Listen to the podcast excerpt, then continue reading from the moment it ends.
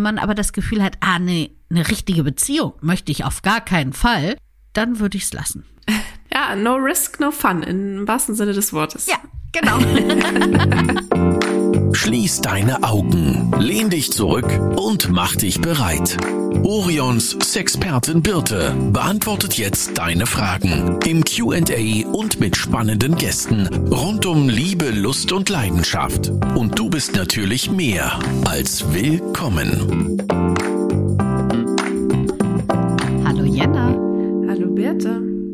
Es ist wieder Freitag und es ist Podcast-Time. Wir haben im letzten Podcast übrigens gar nicht gesungen. Im vorletzten. Also Im als ich vorletzten. dabei war. Ja, Genau. Das stimmt. Vielleicht sollten wir heute mal wieder singen. Wir können ja Weihnachtslieder singen heute. Wir sind ja kurz vor Heiligabend. Das stimmt. Also textsicher bin ich bei Last Christmas und in der Weihnachtsbäckerei. Ich weiß nicht, ob das so gut ankommt. Ich weiß auch nicht. Also Weihnachtsbäckerei, ja, ja, ist bei mir ein bisschen länger her, dass ich es gesungen habe, aber würde ich wahrscheinlich auch noch hinkriegen. Hm, Vielleicht, vielleicht reden wir lieber. Ja, wir haben ja auch immer noch keinen Plattenvertrag bekommen und also bevor der nicht da ist, fangen wir hier gar nichts an. So ist das. Momentan werden wir nur fürs Quatschen bezahlt. Ja, okay, genau. Also reden wir lieber anstelle von hier wunderschönen Weihnachtsliedern singen. Richtig. Du hattest letztes Mal gesagt, bis zur nächsten Folge müssen wir schon fast alle Geschenke haben. Wie sieht's aus? Ah, mm, ja, ich sag mal so 70 Prozent. Ja, ja, kommt bei mir auch ungefähr hin. Also ein, zwei Sachen fehlen noch, aber ich bin, ich bin nicht ganz so last-minute-mäßig unterwegs wie sonst manchmal. Ja, was mich ja aber viel mehr stört, ist, dass ich jetzt ja die Geschenke einpacken muss. Also ich, äh, das, das ist nicht mein Fall. Es gibt ja Leute, die finden ja dieses Einpacken total schön und ich finde das nicht so schön. Ich finde Du das musst einfach irgendwie einen Beutel drum machen. Einen schönen Ja. Beutel vielleicht, den du noch verschenken kannst. Darüber habe ich wirklich schon mal nachgedacht, aber ja. Ach, ich weiß es nicht. Noch haben wir ja ein paar Tage Zeit. Insofern, ich verschiebe es. das Problem erstmal. Das ist immer gut, Probleme vor sich herzuschieben. Aber weg von den Problemen, hin zu den Fragen. Ich habe wieder Fragen mitgebracht. Yippie! Ihr könnt ja immer Fragen bei uns einsenden, wenn ihr welche habt, zu den verschiedensten Themen, Liebe, Lust, Leidenschaft, zu unseren Toys, zu dem, was wir so machen, unserer Arbeit. Alles, was ihr mögt im Grunde. Und wir kriegen inzwischen echt viele Fragen, deswegen kann ich nicht immer alle mit reinnehmen, aber also es überschneiden sich auch viele Fragen und ich versuche mal so ein bisschen von jedem Thema was mitzunehmen. Die erste Frage heute lautet, ist Sex mit dem besten Freund okay? Irgendwie knistert es zwischen uns. Punkt, Punkt, Punkt. Also ich kenne schon so ein oder zwei Beziehungen, die sich aus einer Freundschaft entwickelt haben.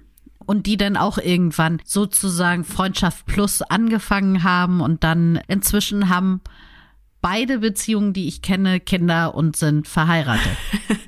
Also das war nicht nur Sex mit dem besten Freund, sondern auch mehr dann. Ja, ich meine, das ist ja das, was man ja, was eine Beziehung ja ausmacht, ist ja, dass man einen Vertrauten hat an seiner Seite, mit dem man ganz viele Sachen machen kann. Plus natürlich, dass man Sex hat mit dem Partner und dass man einfach dieses wohlige Gefühl hat, wenn der Mensch durch die Tür kommt und man sich darüber freut. Der oder die ist an meiner Seite und das ist Liebe. Das heißt, eine, eine gute Beziehung ist eigentlich Sex mit dem besten Freund oder der besten Freundin. In den Plus noch ein paar extra Gefühle. Genau, richtig. Plus noch ein paar extra Gefühle. Deswegen, wenn man das Gefühl hat, das könnte noch mehr werden und beide daran Interesse haben, also dann go for it. Man muss natürlich damit rechnen, dass wenn das auseinandergeht, dann hat man eventuell danach auch einen Freund verloren, weil wir können ja Freunde bleiben, funktioniert ja nicht so oft in nach Beziehung. Aber wenn man es nicht ausprobiert, weiß man es nicht. Wir hatten schon mal bei uns in Instagram Story eine Umfrage zu dem Thema und da hatten wir gefragt, wie viele nach der Freundschaft Plus zusammengeblieben sind, also ein Paar geworden sind und das waren erstaunlich viele.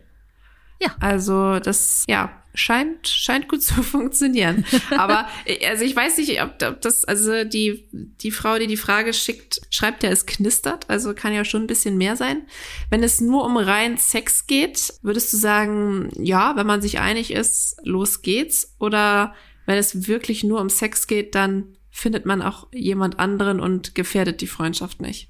Also das hängt ein bisschen wirklich davon ab, was das für Personen sind. Ich persönlich würde eher den letzteren Weg empfehlen, um eben die Freundschaft nicht zu gefährden, wenn es wirklich rein aufs Körperliche geht. Wenn man aber schon merkt, da sind noch ganz andere Punkte, die man anziehend findet, dann kann man das sehr gerne mal weiter forcieren, um eben eventuell in eine richtige Beziehung zu gehen. Wenn man aber das Gefühl hat, ah nee, eine richtige Beziehung möchte ich auf gar keinen Fall, dann würde ich es lassen. Ja, no risk, no fun, im wahrsten Sinne des Wortes. Ja, genau. ich glaube, wir hatten das auch schon mal hier im Podcast mit der Frage, ob man mit dem Mitbewohner was anfangen sollte, weil es da auch knisterte. Das ist ja, ja, ist ja eine ähnliche Geschichte. Wenn das nicht funktioniert, könnte es auch ein bisschen kritisch werden. Wenn es funktioniert, ist natürlich mega. Richtig. Okay, fassen wir zusammen. No risk, no fun. Muss man selber abschätzen, wie risikofreudig man ist oder wie genau. viel Einsatz man ja, ob man das aufs Spiel setzen möchte. Und was man im Endeffekt auch gerne haben möchte. Also was bezweckt es? Also, dass es wirklich bei einer Freundschaft plus bleibt oder dass es in eine Beziehung geht. Und da sollte man vielleicht zu sich selber ehrlich sein sich das vorher fragen und vielleicht auch einfach nochmal den Freund auch fragen, wie er sich das denn vorstellt, wie es weitergehen könnte, damit das nicht irgendwie, dass man nicht zwei verschiedene Vorstellungen hat, die schwierig zusammenzubringen sind. Ja, haltet uns gern auf dem Laufenden. Wir können dann im halben Jahr nochmal berichten für alle, alle Interessierten, die das Thema auch betrifft, ob das geklappt hat oder nicht. Genau. Die nächste Frage, die ich mitgebracht habe, ist eine Periodenfrage. Und zwar fragt eine Frau, Sex während der Periode. Irgendwie habe ich währenddessen immer Lust. Kann ich das ruhig machen und habt ihr Tipps?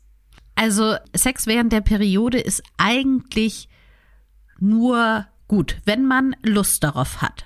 Da man nämlich durch den Orgasmus zum Beispiel Krämpfe vermeiden kann, also dass man sehr starke Periodenschmerzen hat, kann man entgegenwirken, indem man Sex hat. Dann muss man natürlich sagen, dass in dem Moment es sehr gleitfreudig in der Vagina ist. Das heißt, man braucht kein extra Gleitgel noch zu nutzen und das macht es schon alles sehr viel entspannter. Und wie gesagt, es gibt einige Frauen, die dort gerade dann ihren Lusthöhepunkt haben. Das sollte man auf jeden Fall nutzen. Wenn man dazu einen Partner oder eine Partnerin hat, sollte man natürlich mit der auch gerne vorher reden, ob das auch für sie oder für ihn in Ordnung ist und da auch offen drüber reden. Wenn das auch in Ordnung ist, dann ist der letzte Punkt vielleicht, dass man sich noch ein Handtuch unterlegt. Damit das jetzt nicht so, damit man nicht gleich die Bettlaken versaut. ja, dazu muss man natürlich auch sagen, ich weiß auch nicht, wo das herkommt, wahrscheinlich auch aus dem Filmbusiness, dass man immer das Gefühl hat, Frauen bluten total viel und auf einmal ist das ganze Bett rot. Das passiert ja auch nicht. Nee. Also erstmal blutet man ja nicht permanent, äh, 24 genau. Stunden am Tag.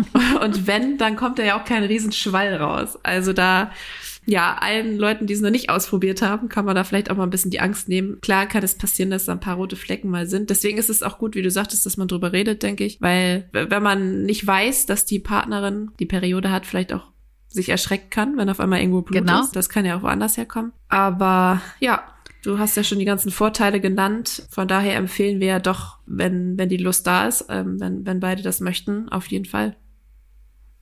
Ja, es gibt auch zum Beispiel, wer jetzt Wert darauf legt, es gibt auch Soft-Tampons, die kann man einführen, kann man sich vorstellen wie so kleine Schwämme, die sitzen dann direkt unter dem Muttermund und saugen sozusagen dann das Blut auf. Dazu muss man zum einen sagen, achtet darauf, wie hoch eure Vagina ist. Wenn die sehr tief reingeht, also sehr hoch ist, dann kann es Schwierigkeiten geben, wieder diesen Soft-Tampon rauszuziehen.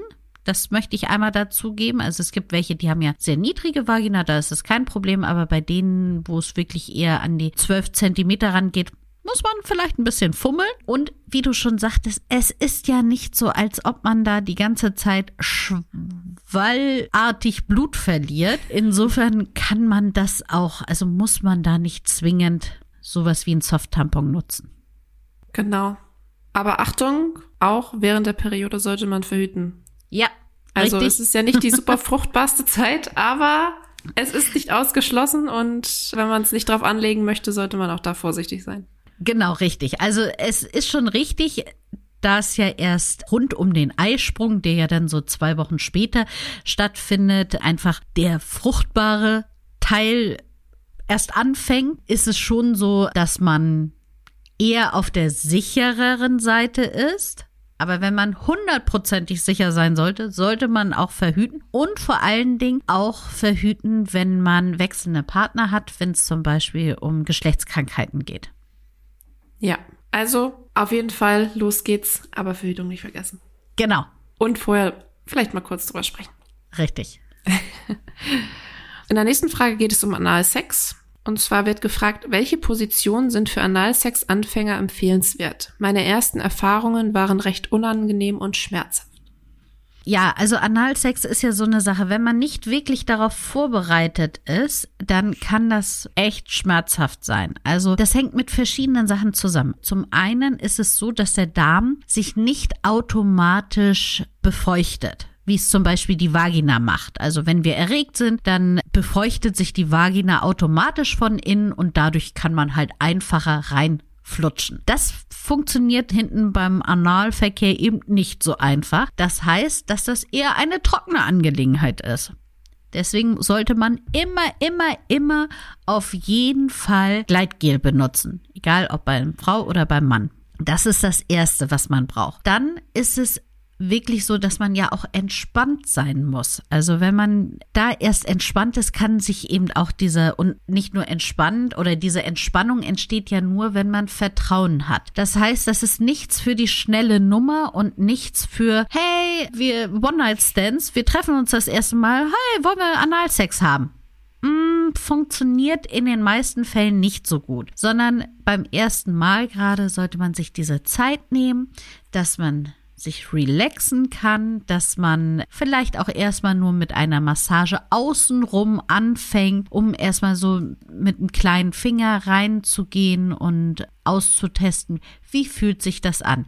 Ich empfehle da ja auch immer, dass man zuallererst das alleine ausprobiert. Also, dass man für sich alleine sich diese Zeit nimmt, mal zu gucken, wie ist das, wie fühlt sich das an, wenn ich da mal den kleinen Finger reinstecke, wenn ich auch mal einen anderen Finger nehme oder vielleicht auch erstmal noch ein Toy nutze. Wie ist das? Wie weit kann ich gehen? Wie weit fühlt sich das gut an? Und wenn man da sich selber sicher ist, dann erst den Partner oder die Partnerin mit dazu holt.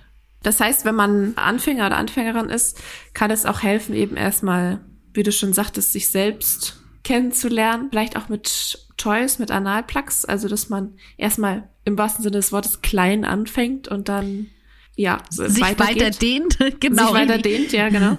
Auf jeden Fall. Also deswegen auch zuerst mit dem kleinen Finger anfangen und dann erst die anderen Finger dazu nehmen oder eben mit dem Plug. Auch da haben wir ja zum Beispiel bei uns nicht ohne Grund immer so Dreier-Sets, damit man halt eben klein anfängt und immer weiter geht. Und deswegen würde ich gar nicht so sagen, dass ich jetzt so Position unbedingt für Anfänger empfehlen würde, sondern ich würde viel mehr die Sache an sich empfehlen. Also an sich erstmal herausfinden, was einem gefällt, wie weit kann man gehen und was einem gut tut. Also vielleicht auch mal einen Plug zu tragen, während man normalen Geschlechtsverkehr hat, um zu gucken, wie fühlt sich das an. Okay, ja genau. Also dass man einfach äh, langsam anfängt, sich rantastet, damit sowas wie der Fragestellerin eben nicht passiert. Das ist, dass die ersten Erfahrungen unangenehm und schmerzhaft sind, weil das natürlich egal, was man macht, sehr schade ist und nicht unbedingt sein muss. Also man kann dann einfach so weit gehen, wie man mag und wenn man dann dabei herausfindet, okay, nö, bis weiter möchte ich jetzt nicht oder ist doch nichts für mich, dann ist es ja auch in Ordnung. Genau. Wunderbar. Nächste Frage. Tipps, wie man beim Sex besser abschalten kann. Bin mit den Gedanken oftmals woanders. Das hat, da hatten wir doch schon mal den, was hast du gesagt, den K-Punkt, den Kopf? Oder wie, ja. wie war das? genau, richtig. Oh, unser Kopfkino ist eigentlich das, was uns am einfachsten zum Höhepunkt bringt und was uns aber auch am einfachsten vom Höhepunkt wegbringt. Also, und da muss ich sagen, ist es auch so, dass es bei den Frauen noch ein bisschen stärker ist als bei den Männern. Nämlich dieses Ablenken lassen. Also unsere Erregungskurve geht eben nicht ganz so steil wie beim Mann. Und beim Mann gibt es ja auch diesen Point of No Return. Danach hat er einfach einen Orgasmus. Also da, der kann man nicht mhm. mehr umdrehen. Und bei uns Frauen gibt es halt sehr viele Checkpoints, wo wir immer noch mal umdrehen können, weil irgendwas gerade nicht so funktioniert. Und ich sag ja auch immer, dass die weibliche Lust so eine schon eine Diva ist, weil man darf sie gerne umspielen und man darf viel machen, aber wenn dann irgendwie eine Fliege im Schlafzimmer ist, dann bam ist auch die Lust vorbei. Da ich glaube, das wird doch, Entschuldigung, wenn ich so ja. reingrätsch, ich glaube, das wird oft auch unterschätzt. Also wie du schon sagst, da reicht schon manchmal eine Fliege. Mhm. Oder äh, der Blick fällt irgendwie auf die noch nicht gemachte Wäsche oder man denkt auf einmal, ach Mist, morgen muss ich ja noch das und das besorgen, da muss ich noch mal bei Rewe vorbeifahren solche ja. Sachen. Also ich glaube, da ja, da, da sollte man schon irgendwie mal dran, nicht in dem Moment, aber mal dran denken, dass, äh, an was man alles denkt, sozusagen. Genau, also äh, wie gesagt, gerade wie wichtig für uns Frauen das Kopfkino an sich ist, um in Stimmung zu kommen, uns schöne Situationen vorzustellen, so ist eben auch auf der anderen Seite der Kopf derjenige, der ganz viel ausbremsen kann. Ich habe trotzdem natürlich auch ein paar Tricks aus meiner Trickkiste mit dabei, wie man das etwas ändern kann oder wie Die man wollen wir natürlich gerne hören. Dann hau ich mal raus. Also, zum einen ist es so versucht, eine so angenehme Stimmung wie möglich zu haben. Wie du schon sagtest, vielleicht nicht die Wäscheberge im Schlafzimmer unbedingt zu haben, sondern eine Wohlfühlatmosphäre in dem, es muss ja nicht das Schlafzimmer sein, es kann auch meinetwegen das Wohnzimmer sein, aber dass man da eine Wohlfühlatmosphäre hat und man sich gerne hingibt. Dass es nicht zu kalt ist, vielleicht aber auch nicht zu warm, je nachdem, wie man das gerne hätte. Dann das nächste, auch Musik und Düfte sind wichtig. Also vielleicht habt ihr eine schöne Playlist, die ihr einfach anmacht und vielleicht habt ihr auch eine Duftkerze, die ihr angenehm findet, so dass es wirklich eine schöne Stimmung gibt. So, und jetzt kommen wir aber zu den, jetzt sagt ihr alles, ja, aber wenn es mal ein Quickie gibt und sowas, ja, dann lasst ihr die beiden Punkte jetzt aus, die sind dann auch nicht so wichtig, dann ist man auch angeheizt genug. Mhm.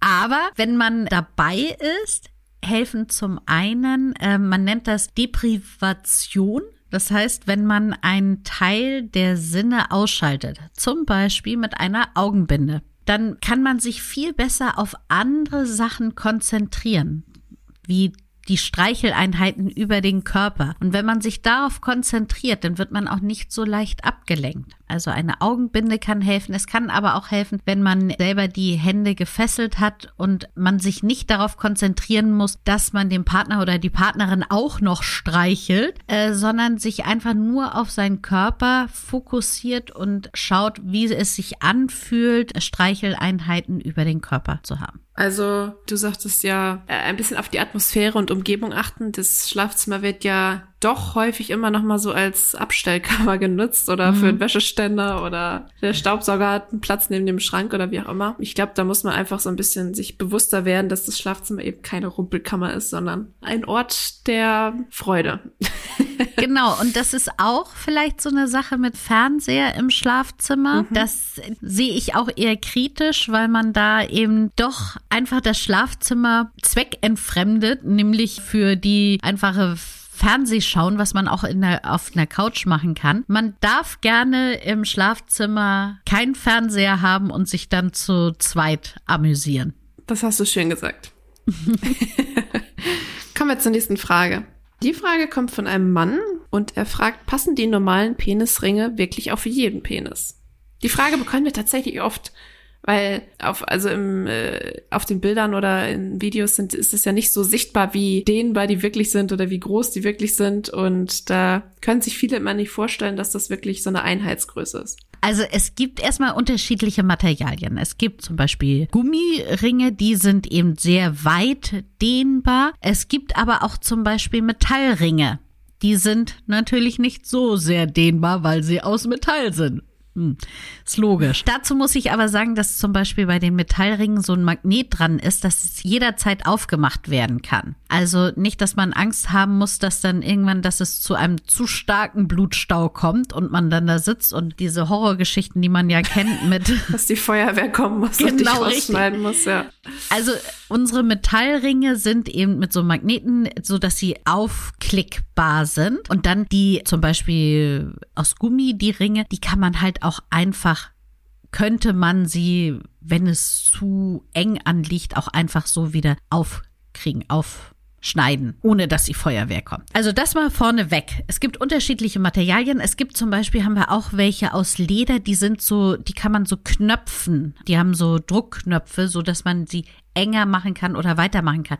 Oder Schlaufen die man eben enger zusammenziehen kann. Dann steht jedes Mal auch bei uns jetzt dabei, wie der Durchmesser ist weil natürlich gibt es auch unterschiedliche Penisdurchmesser. Auf jeden Fall. Und deswegen heißt es nicht, dass ein Penisring, den wir im Shop haben, auf alle Penisse dieser Welt passen muss. Meistens passen sie auf sehr viele Penisse, weil wie gesagt, sie sind dehnbar. Trotzdem kann es natürlich sein, dass es manchmal nicht passt. Deswegen gerne einfach mal euren Durchmesser messen und dann schauen, was wir im Shop dafür passendes haben.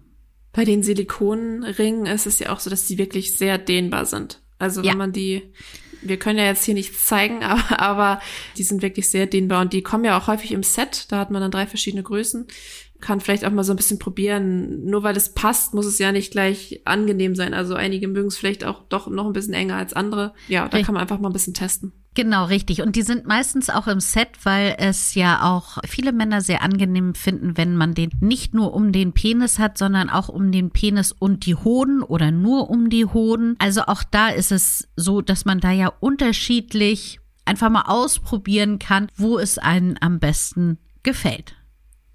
Genau. Die dehnbaren Ringe aus Silikon passen schon vielen, würde ich sagen. Genau. Und ansonsten muss man einfach mal ein bisschen auf die Beschreibung achten, was da für ein Durchmesser steht und dann einfach mal gucken, Richtig. ob das passen könnte und dann probieren. Genau. Die nächste Frage, die ich mitgebracht habe, heißt Hallo Birte. kannst, Hallo? Du mir den, kannst du mir den Unterschied zwischen Vulva und Vagina erklären? Total gerne. Und ich denke immer, Jetzt als kurze Vorgeschichte dazu. Ich meine, wir machen ja jetzt seit vier Jahren Aufklärung hier auf den diversen Kanälen. Und ich denke, das kann inzwischen keiner mehr hören, wenn ich den Unterschied zwischen Vulva und Vagina erkläre. Aber das ist ja meine Bubble, in der ich lebe, weil ich ständig darüber rede. Aber ihr da draußen hört ja nicht ständig mich reden. Wahrscheinlich nicht. ich glaube auch deswegen kommen diese QAs, also wir haben ja zum Beispiel auch ein QA auf Instagram, kommen die auch so gut an, weil da einfach Fragen von den Leuten selbst gestellt werden und wir sind einfach so in diesen Themen drin, dass wir gar nicht, also manchmal gar nicht mehr wissen, ja, stellen die Leute sich diese Frage wirklich oder weiß man das nicht oder weiß man ja. das doch oder ja.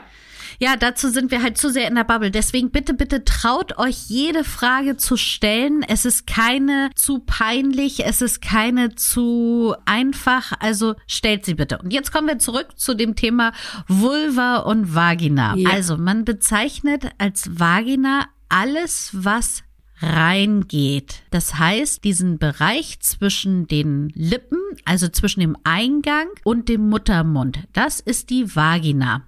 Danach fängt dann die, der Muttermund, Gebärmutter und solche Sachen an. Und Vulva sind die äußeren Geschlechtsteile. Also dazu gehören die Vulva-Lippen, dazu gehört die Klitorisspitze. Da wissen wir ja auch, die Klitorisspitze, das ist sozusagen die Perle davon reden wir ja auch sehr gerne. Mhm. Die geht ja aber noch nach innen rein. Also die hat zwei Schenkel, die halt rechts und links der Vagina liegen und diese sozusagen umschließen. Das heißt aber, dass die Klitorisperle vorne, die Spitze, die gehört eben auch noch zu der äußeren Geschlechtsmerkmalen und damit zur Vulva. Das heißt, wenn man es ganz einfach zusammenfassen will, sagt man Vagina innen, Vulva außen. Genau, richtig. Und in dem Zusammenhang haben wir auch schon öfter gesagt, aber ich sag's gerne hier auch nochmal, reden wir ja auch viel lieber von Vulvalippen mhm. als von Schamlippen weil es nichts ist, wofür man sich schämen sollte. Deswegen möchten wir ja sehr gerne, dass dieses Wort aus der deutschen Sprache verbannt wird. Und deswegen reden wir von Vulvalippen. Ist auch ein viel schönerer Begriff. Ja, und hat eine schönere Bedeutung. Genau, und auch Fall. da wenn wir jetzt schon, wenn wir schon bei den Worten sind, hau ich noch einen raus. Reden wir ja auch von äußeren und inneren Vulvalippen. Weil früher mhm. hat man immer kleine und große Schamlippen gesagt. Aber es ist natürlich so, dass bei einigen Frauen sind die äußeren die größeren und bei einigen Frauen sind eben die inneren die größeren Vulvalippen. Und deswegen möchten wir halt keinen Unterschied mehr zwischen groß und klein machen, sondern nur zwischen außen und innen. Weil das wissen die wenigsten. Man hat ja so ein, so ein Bild von, so sieht die perfekte Vulva aus und das meistens auch sehr porno geprägt ist. Aber es gibt so viele unterschiedliche Vulvenarten, also mit Lippen, wo eine größer ist als die andere, was recht normal übrigens ist, oder die äußeren größer sind als die inneren oder oder oder. Es ist wirklich so individuell wie eure Haarstruktur, euer Mund oder eure Nase. genau. Und individuell schön.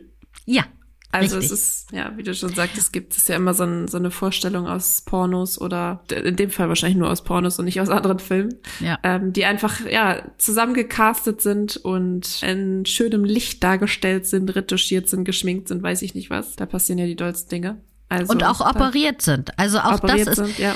natürlich so eine Sache. Und wenn ich jetzt den Vergleich nochmal zu unseren Lippen zum Beispiel nehme, jede Lippenform ist ja anders und sie passt eben genau zu dir. Deine Lippen also sowohl die oberen als auch die unteren, passen genau zu dir. Und wenn es keine Einschränkungen gibt, dann gibt es auch keinen Grund dafür, zum Beispiel Operationen zu machen. Was ja leider so ein echt schwieriger Trend im Moment ist. Ja, wenn es nur um das Äußere geht, also nur um die Äußere im Sinne von schön oder nicht schön, je nachdem, was man, wie man das empfindet, dann sollte das kein Grund sein, die zu operieren, sondern äh, es ist halt auch schwierig, darüber aufzuklären, weil das immer noch so ein Tabuthema ist, ne? Also du kannst ja auch nicht in jedem Kontext einfach immer Leuten Vulven vor die Nase halten und sagen, guck mal, die sehen alle unterschiedlich aus und sind normal. Sollte man vielleicht mal machen, aber es gibt inzwischen ja auch ganz tolle Kunstprojekte und doch mehr Aufklärung in die Richtung, dass eben alle unterschiedlich aussehen, dass es auch völlig in Ordnung ist. Also ich würde es so gerne machen, aber es gibt kaum Plattformen, wo man das machen könnte, ja. die nicht also zensieren. Sonst, sonst würden wir das natürlich schon längst machen. aber uns wird ja dauernd überall alles gesperrt, wenn wir das tun. Ja. Ja. Aber Und ich möchte einmal noch mal ganz kurz, weil du sagtest, wenn es nur eine reine Schönheits-OP ist, dann ist eben das Risiko extrem hoch, dass ihr danach nichts mehr spürt. Weil da laufen natürlich viele Nervenenden durch und es ist ein sehr sensibler Bereich. Und wenn man dort Operationen vornimmt, ist es eben so, dass danach das eventuell äh, taub sein könnte. Und da ist eben die Frage, ob man das in Kauf nehmen möchte. Genau grundsätzlich wollen wir Operationen natürlich auch nicht verteufeln, aber ich glaube, man sollte sich immer bewusst sein, dass das, was man häufig in Pornos sieht oder was der Mainstream meint, nicht unbedingt das ist, woran man sich messen muss. Genau, und man sollte eben auch einfach von den Risiken wissen. Und dann ja. kann man sich ja immer noch entscheiden. Genau. So, jetzt sind wir etwas abgeschweift, abgeschwiffen, keine Ahnung, wie das heißt. ähm, haben aber trotzdem ganz gut erklärt, glaube ich, was Vulva und Vagina bedeutet. Und dann würde ich sagen, sehen wir uns in zwei Wochen wieder. Nein, stimmt gar nicht. Wir haben ja Weihnachtspause. Wir haben oh, ja, ja, heute stimmt. schon den 17. Das heißt, der nächste Freitag wäre Heiligabend und da haben Bertha und ich gesagt, hm, wir haben Na. doch was anderes vor. Ah, Genau.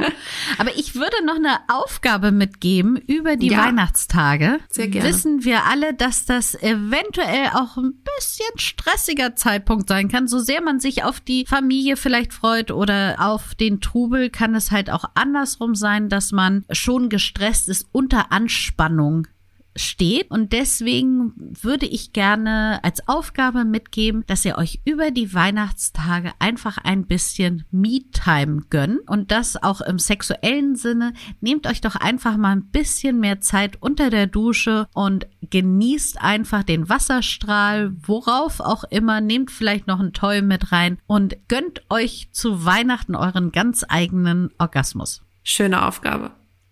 Finde ich auch. Dann können die Weihnachtstage ja nur gut werden. Ich wünsche dir auf jeden Fall auch schöne Weihnachten. Wir sehen uns ja nochmal im Büro, aber so ganz offiziell kann ich das ja hier schon mal sagen. Genau. Haben wir jetzt Weihnachtspause und wir hören uns dann allesamt im Januar wieder. Richtig. Am 7.1. sind wir wieder da. Das Sehr ist schön. dann der erste Freitag im neuen Jahr sozusagen. Dann bis nächstes Jahr. Bis nächstes Jahr. Tschüss. Tschüss. Das war Willkommen, dein Orion-Podcast mit Sexpertin Birte. Du willst nächste Woche wiederkommen? Dann abonniere uns gerne auf der Podcast-Plattform deiner Wahl.